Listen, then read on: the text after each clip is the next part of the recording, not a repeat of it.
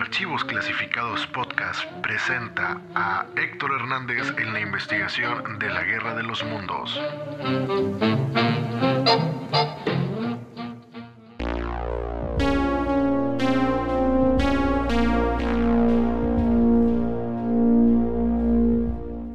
Bienvenidos a un Archivos Clasificados más. Yo soy Héctor Hernández. Bienvenidos al podcast número 15, el documento número 15 de archivos clasificados. Espero que les encante, como a mí me va a encantar, hablar de este increíble maestro, de este increíble sensei que vamos a ver a continuación. Pero no sin antes quiero comentarles que tenemos nuestras redes sociales. Pueden encontrarnos a través, a través de Instagram como Hank ASMR en Instagram como Hank ASMR. Además de esto quiero comentarles que pueden enviarme un correo directamente a ernextohd.gmail.com El correo es ernextohd.gmail.com donde me pueden compartir algún tema que quieran que investigue, donde me pueden compartir alguna historia que les haya pasado, donde me pueden compartir alguna investigación que hayan hecho ustedes, alguna teoría, algo que ustedes les les guste o quieren que hablemos en este Archivos Clasificados Podcast. Ya es el número 15, es el primero del año 2020. Espero que se la hayan pasado muy muy bien, espero que hayan estado con su familia.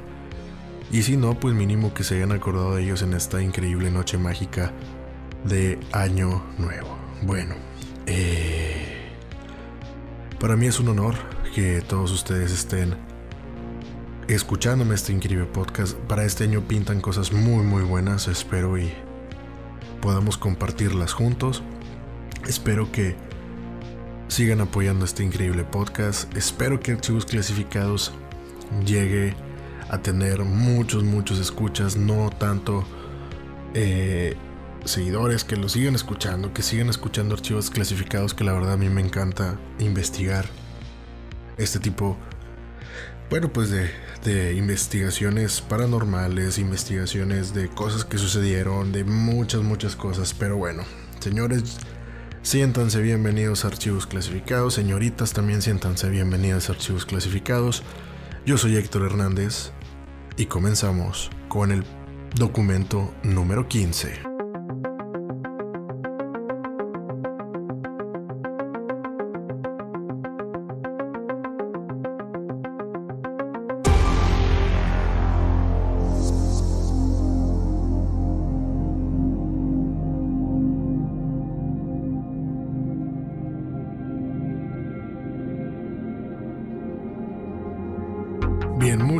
Gracias por estar escuchando el documento número 15 de archivos clasificados. La verdad el día de hoy traemos un programa muy, muy interesante de este increíble personaje que se dio o saltó a la fama en 1938. Estamos hablando de Orson Welles. Pero tal vez ustedes están preguntando, ¿quién es Orson Welles? Y por tal motivo, hoy vamos a hablar de este increíble personaje. Orson Welles. En realidad su nombre completo es George Orson Welles. Fue un productor, director, guionista y actor estadounidense, pionero y genio del cine maestro y profundo renovador de los recursos estéticos y narrativos del lenguaje cinematográfico. Una figura completamente influyente por su estilosa e imaginativa estética. Wells nació en Kenosha, Wisconsin, Estados Unidos, el día 6 de mayo de 1915. Su padre era empresario e inventor llamado Richard Heath Wells y su madre se llamaba Beatriz Ibs, quien se dedicaba a ofrecer clases de piano e incluso ella también llegó a hacer algunos conciertos de, de piano. Orson era el hijo menor de la pareja, siendo su hermano mayor Dicky quien sufrió múltiples problemas mentales que le llevaron a ser recluido en una institución psiquiátrica. Esto tras el consejo del doctor de la familia Maurice Bernstein, quien además descubrió la genialidad de del niño de, de, a temprana de, Orson Welles. La madre de, Welles comenzó, al saber esto, comenzó a instruir a su hijo en todo tipo de cosas artísticas como lo fue la música, la literatura, la pintura y hasta en el dibujo. Pero en 1921 los padres de Orson se tenían que divorciar. Se divorciaron, pero en 1924 Beatriz la mamá fallece y Orson pasa a custodia de su progenitor, que era alcohólico. Además de esto, Bernstein, que era el médico, era fiel admirador de las facultades de Wells y él fue quien lo impulsa en su educación, el cual termina acudiendo a estudiar a la escuela Tool School de Illinois y ahí es donde empieza a hacer todos sus auges de o mejor dicho ahí es donde empieza a hacerse de nombre de un nombre para la edad que tenía que en el año de 1930 Orson sufre la pérdida de su padre, quien fallece a causa del alcoholismo. Como les comentaba, Wells era un gran admirador de William Shakespeare. Esto era desde pequeño, antes de que él fuera a Hollywood, ya había generado una reputación en el mundo del teatro, que era lo que les comentaba hace un momento. A la edad de 18 años, él se va a Irlanda, trabajando en el experimental teatro o Gate Theater a comienzos de los años 30. Mucho tiempo después debuta con la compañía de Catherine Coronel tras ser recomendado por Thornton Wilder y Alexander Walcott, ya que como durante su estadía en, en, Irlanda, él empieza a hacerse de más renombre todavía y es recomendado a la compañía de Catherine por estas dos personas, que es Thornton Wilder y Alexander Woolcott. Pero en este, en este periodo apareció en numerosas producciones basadas en obras de Shakespeare. Esto también debutando directamente en Broadway, con la representación de Romeo y Julieta. Pero en el año 1934 él decide contraer matrimonio con la actriz Virginia Nicholson, la cual nace en 1916 y además de esto brilló con sus originales propuestas en el Federal Theater Project en donde colaboró con John, John Houseman. Él se casa, pero además de esto empieza a ya codearse directamente con grandes personas en Broadway que empiezan a, a, impulsarlo. Él empieza a comentar sus ideas sobre la expresión artística y lo llevan a salir del Federal Theater o del Trato Federal.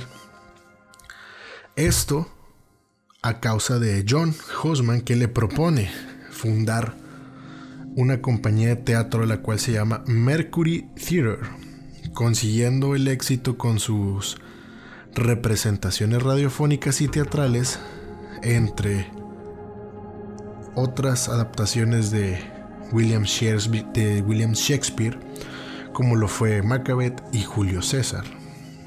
Todo esto lográndolo con la compañía Mercury Theater. Pero el suceso que cambió su vida profesional ocurrió en el año de 1938. Con los actores de su compañía, Orson representó la obra de H.G. Wells, llamada La Guerra de los Mundos. Esto en una versión de radio tan realista que provocó conmoción y pánico entre sus oyentes, quienes después de escuchar la presunta invasión de New Jersey, por los alienígenas, salieron corriendo por todos lados, atemorizados, pensando que el ataque extraterrestre era completamente cierto.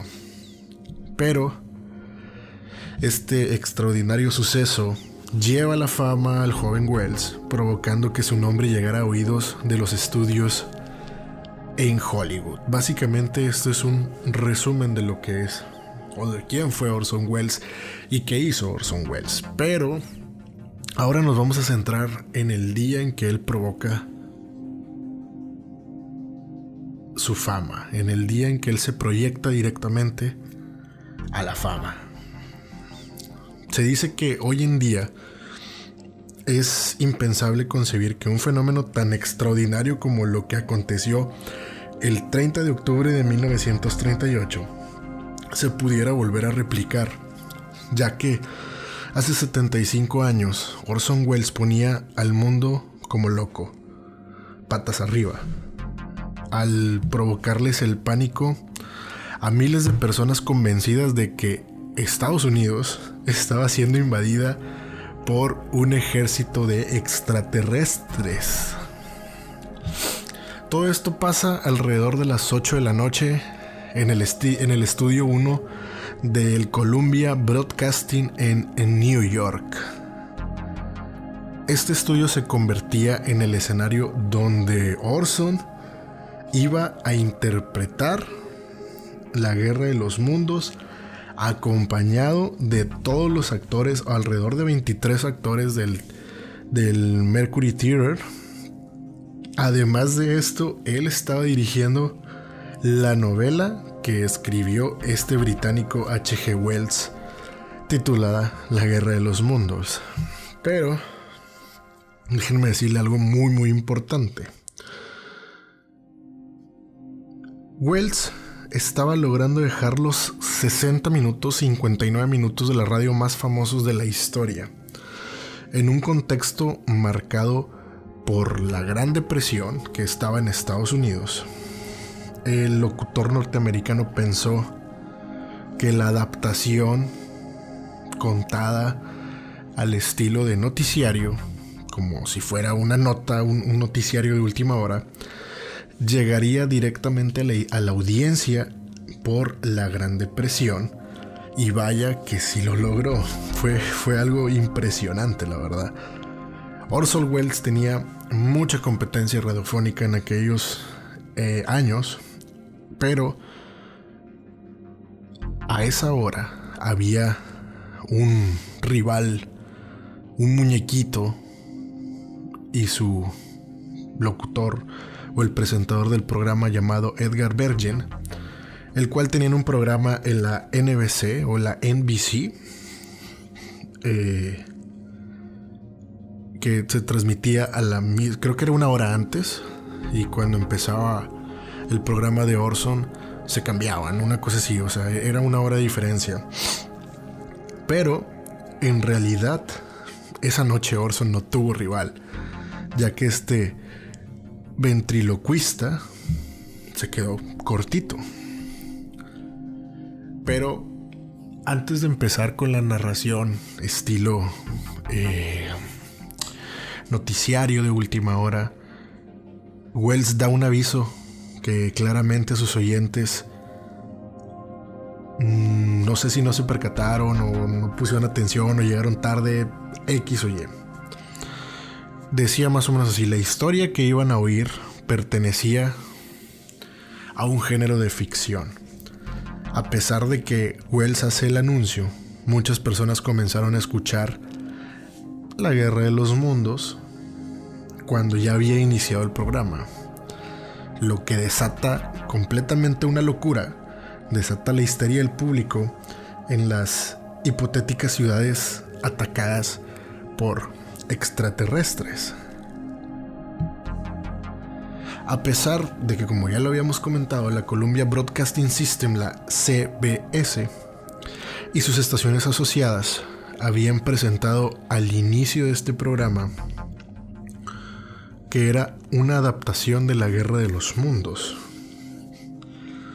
Pero pues muchos, como lo ven, muchos radioyentes sintonizaron más tarde o simplemente no prestaron la suficiente atención a, una simple introducción de lo que parecía un programa cualquiera. Es por eso que en plena víspera de Halloween, tan solo Wells tuvo que prender la mecha con un comienzo espeluznante, como es el Señoras y señores, interrumpimos nuestro programa de baile para comunicarles una noticia de último minuto procedente de la agencia Intercontinental Radio. El profesor Ferrer del Observatorio de Mount Jingins de Chicago reporta que se ha observado en el planeta Marte algunas explosiones que se dirigen a la Tierra con enorme rapidez. Continuaremos informando y pasaron a un concierto que se estaba dando ese mismo día. Era básicamente lo, lo que hacían. En su relato, Wells contaba con todo lujo de detalle cómo los marcianos habían comenzado su ataque en New Jersey y que otras ciudades cercanas, tales como era New York, también estaban sufriendo este tipo de ataque. Tras el primer corte y para darle aún una mayor veracidad a la noticia que él mismo estaba relatando, Wells retomaba la supuesta emisión donde interrumpía una orquesta que estaba en el hotel Meridian Plaza para, a medida que la ficticia invasión extraterrestre se iba desarrollando, él decía, damas y caballeros, tengo que anunciarles una grave noticia. Por increíble que parezca, tanto las observaciones científicas como la más palpable realidad nos obliga a creer que los extraños seres que han aterrizado esta noche en esta zona rural de Jersey son la vanguardia de un ejército invasor procedente del planeta Marte. Muchas personas escucharon la transmisión, escucharon las interrupciones de ese concierto que cada vez eran más frecuentes y con un tono de alarmismo un poco mayor. Como prueba la secuencia del personaje de Carl Phillips desde Grover's Mill en el estado de New Jersey, donde supuestamente se estaba dando el acontecimiento del aterrizaje de los extraterrestres, nos relataba, señoras y señores, esto es lo más terrorífico que nunca he presenciado. Pero esperen un minuto. Alguien está avanzando desde el fondo del hoyo. Alguien o algo puede ver, puedo ver escudriñando desde el hoyo dos discos luminosos. ¿Son ojos? Puede que sea una cara, puede que sea y paz, se cortaba la transmisión. Pero la forma de, de, narrar la historia en la radio fue increíble, ya que el conocidísimo norteamericano imitó la retransmisión de un boletín de noticias, dio testimonios de supuestos testigos e incluso Wells se permitió imitar al presidente Roosevelt en un imaginario mensaje a la nación ante los supuestos ataques extraterrestres. es increíble lo que Wells podría lograr esa noche. Los datos de audiencia estiman que cerca de miles de personas, 12 millones de personas, escucharon la transmisión y otras tantas creyeron o cayeron presas del pánico abundando o abandonando sus casas y colapsando carreteras. Las estaciones y comisarías de policía no se daban abasto con los teléfonos. Durante muchas, muchas horas recibieron multitud de, mensajes que decían haber visto los extraterrestres, que algo estaba pasando, en fin. El, polémico acontecimiento que terminaba con la muerte del propio Orson Welles a causa de los gases que emanaban los invasores, pudo ser el fin de su de su carrera. Pero visto en otra perspectiva, aquello en realidad era el acontecimiento que lo mandaba al estrellato y que lo convertiría en toda una leyenda de la narrativa del terror. Pero la, creatividad e imaginación de Orson, que fue también el creador del Ciudadano Kane, quedaron patentes a través de, las ondas, quedaron plasmadas en las ondas gercianas. Pero sobre todo la radio demostró su capacidad de llegar a miles de oyentes y demuestra lo fácil que es eh, era distribuir, lo fácil que era distribuir noticias fakes, noticias falsas. Pero todo esto durante sucedía la narración y todo esto, el propio eh, Wells decía que, o, o más bien fue obligado por la propia CBS a intercalar un mensaje tranquilizador a los oyentes. Justo 40 minutos después de haber comenzado a contar la historia y regresamos a lo mismo. De que, de que iniciara el, o sea, de que hubiera empezado a, contar la, la historia del programa de la Guerra de los Mundos,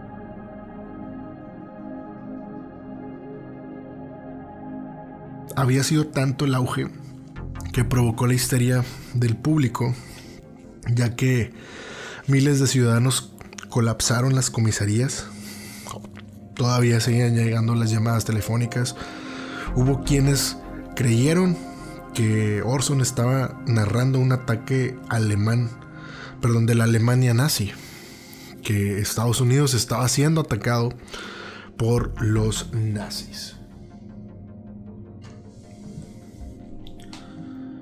La retransmisión sí provocó algunos efectos.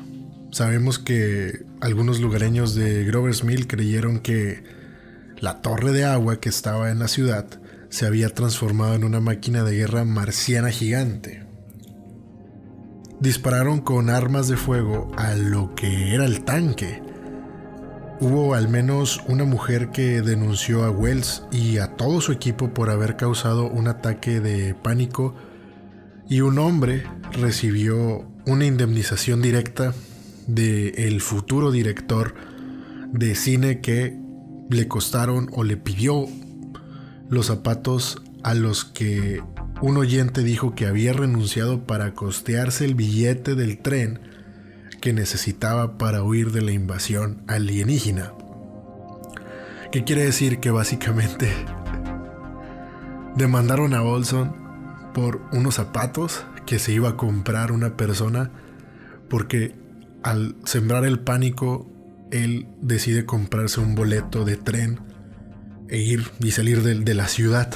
Es por eso que, le piden que haga la indemnización y que compre los zapatos.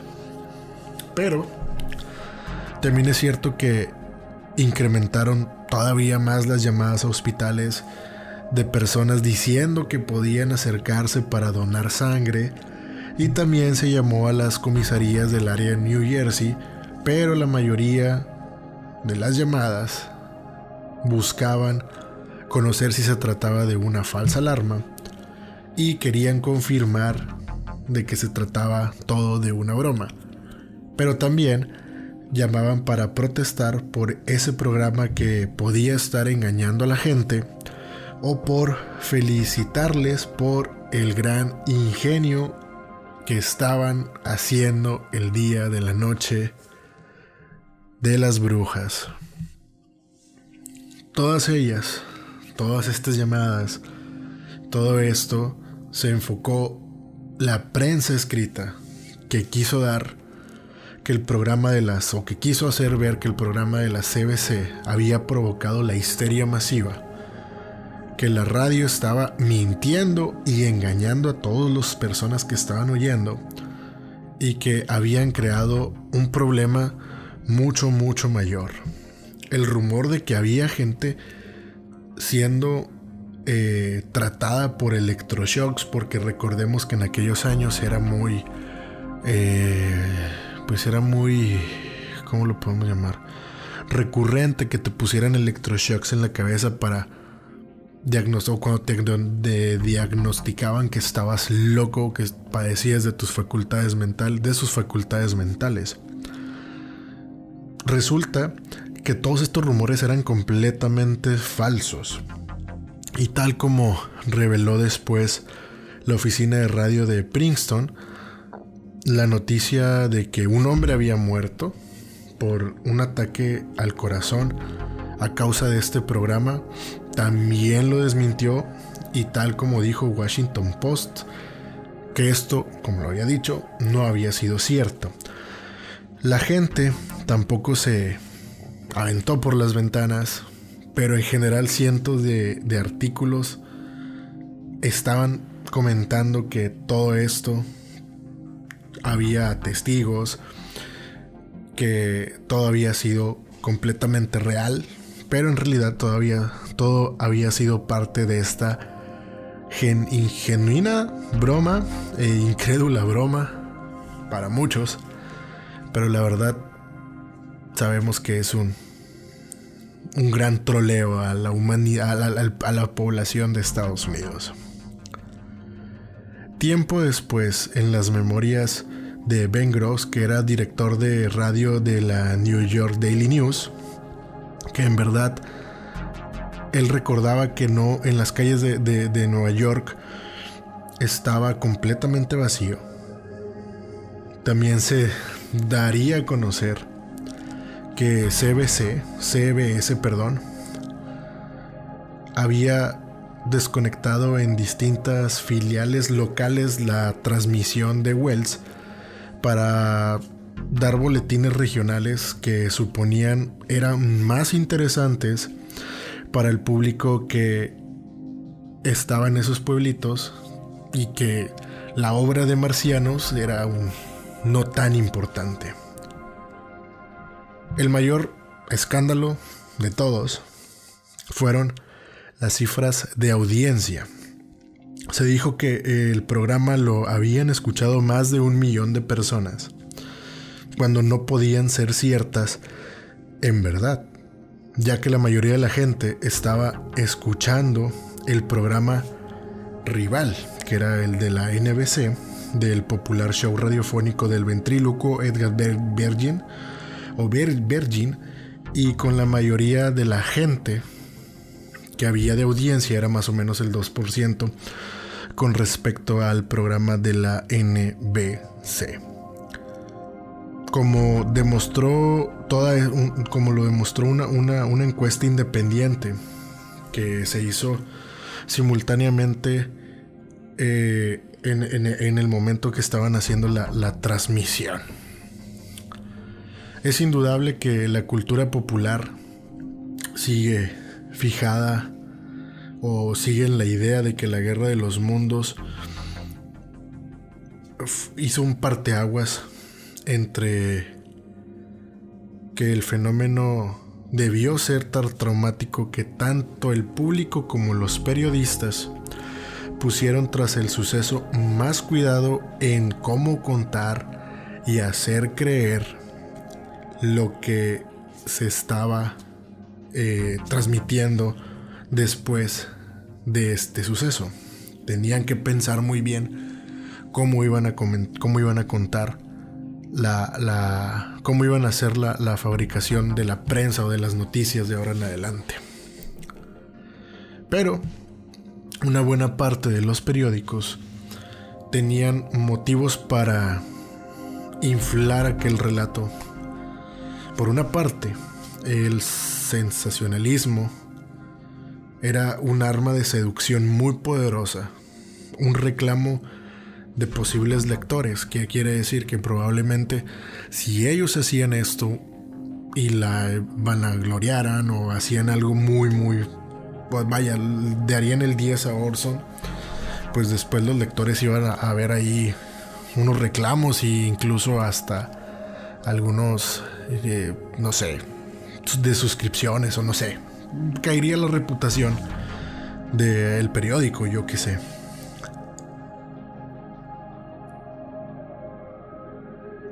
Todo esto origina todo un, una presión contra la radio de un formato relativamente novedoso y que había desplazado tanto a sus clientes como a sus anunciantes. O sea, en este caso también los, los clientes, los anunciantes, o sea, todo el mundo estaba ya un poco asustado de cómo es que se iba a manejar ahora toda la parte de publicidad. Los ingresos por publicidad impresa se habían ido hasta el fondo, con lo que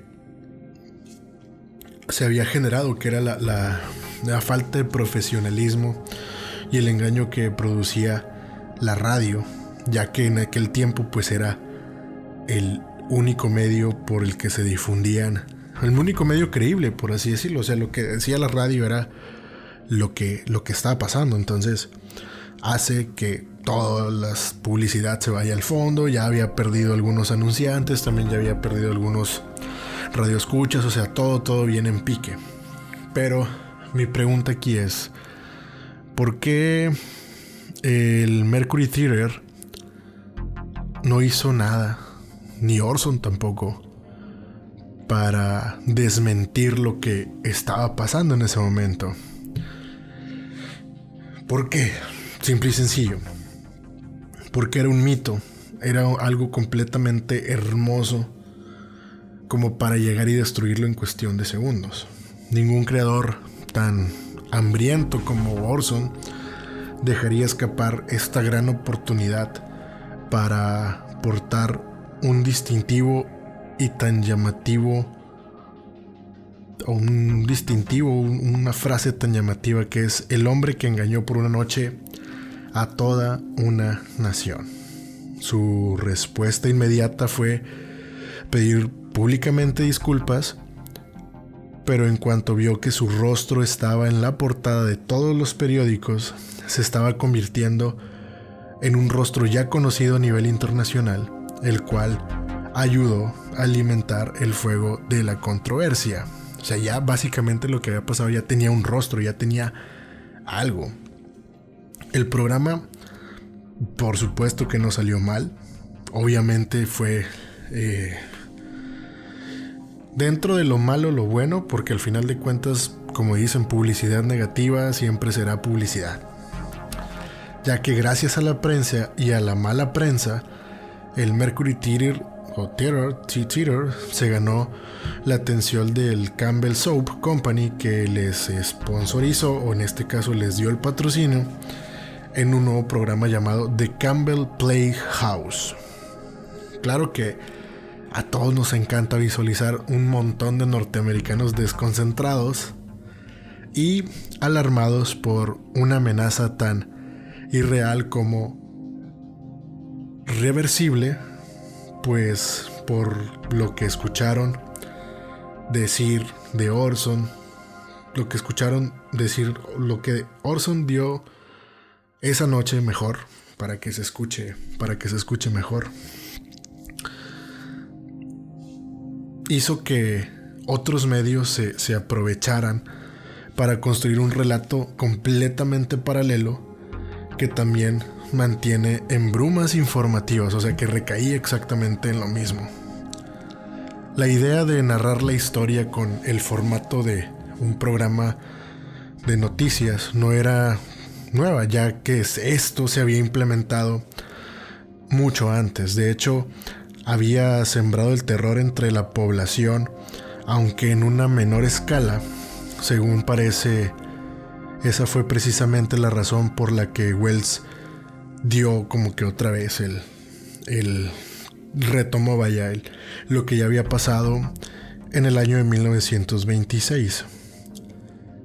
Esto lo hizo un británico llamado Ronald, Ronald, Ronald Kennox, eh, había narrado a través de la BBC de Londres y simulando ser un reportero testigo de los hechos en Londres, una supuesta revolución eh, por una revolución en, Londres que supuestamente mucha, mucha, mucha gente lo, creyó. La adaptación de La Guerra de los Mundos hecha por Orson para la CBC construiría la suma y el perfeccionamiento de todas estas ideas que había hecho este, el anterior británico Knox, Ronald, Ronald Knox. Y la, e hizo básicamente la misma fórmula. No obstante, el futuro cineasta no fue el último que aterrorizó a sus oyentes con una adaptación de Wells. El mismo episodio de terror colectivo se repitió varias veces en los años siguientes, pero en diferentes puntos del globo terráqueo, como lo fue en algunos casos, eh, sí, como lo fue en Chile, que en algunos casos hubo unas ahí unas consecuencias muy, muy serias. En 1994, en Chile, un escritor norteamericano que había trabajado previamente con Wells, William Steele, situó la acción en, locaciones cercanas de Santiago para dar mayor veracidad a la historia. José Villarroel, un ciudadano de Valparaíso, tuvo el dudoso honor de ser la primera víctima mortal por la supuesta invasión alienígena. El falso noticiario le produjo un ataque al corazón y numerosos civiles se atrincheraron en sus hogares y formaron barricadas en las calles para repelir el ataque marciano. En conclusión, se movilizaron algunas unidades militares y bien las autoridades nunca reconocieron oficialmente que hubo muertos. Pero no nada más ahí.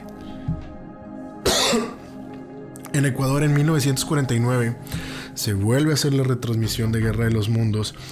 Lleva muchos a creer que Perú era quien estaba atacando, debido a que en ese año había tensiones entre ambos países y la historia degeneró en una revuelta o generó una revuelta con varias personas muertas. También en 1968 en Buffalo, New York, la emisora WKBW intentó atajar problemas anunciando con varias semanas de, de, anticipación durante cada hora que un día se iba a hacer, tal día se iba a hacer la dramatización de la obra de La Guerra de los Mundos. Pero con esto se conmemoraban los 30 años transcurridos desde el programa de Wells. Asimismo, se enviaron cartas informando a las varias comisarías que este acontecimiento iba a pasar, a los bomberos, los colegios y aún así, la noche de la retransmisión, la policía recibió más de 4.000 llamadas de ciudadanos asustados por lo que estaban escuchando. La historia continuó repitiéndose también se, se, hizo en Portugal en 1988 y en México en 1998. Todo esto después de un siglo de que la primera gran troleada fuera completamente en vivo. Varios países lo empezaron a replicar y la guerra de los mundos continuaba aterrorizando a las masas. Así es, damas y caballeros. Como sé que tenemos eh, podcasteros que nos escuchan desde Chile, Ecuador, Colombia. Me gustaría saber si esto alguna vez lo, llegaron a escuchar, porque yo en México la verdad no sabía. Me puse a investigar y efectivamente si hubo una retransmisión en México tal cual de la Guerra de los Mundos. Estaban usando eh, casi los mismos argumentos. Yo creo que podría decirse que fueron en su mayoría fue apegado a los argumentos de, del, creador del libro, vaya, vaya fue, lo hicieron, lo adaptaron muy muy bien para esto.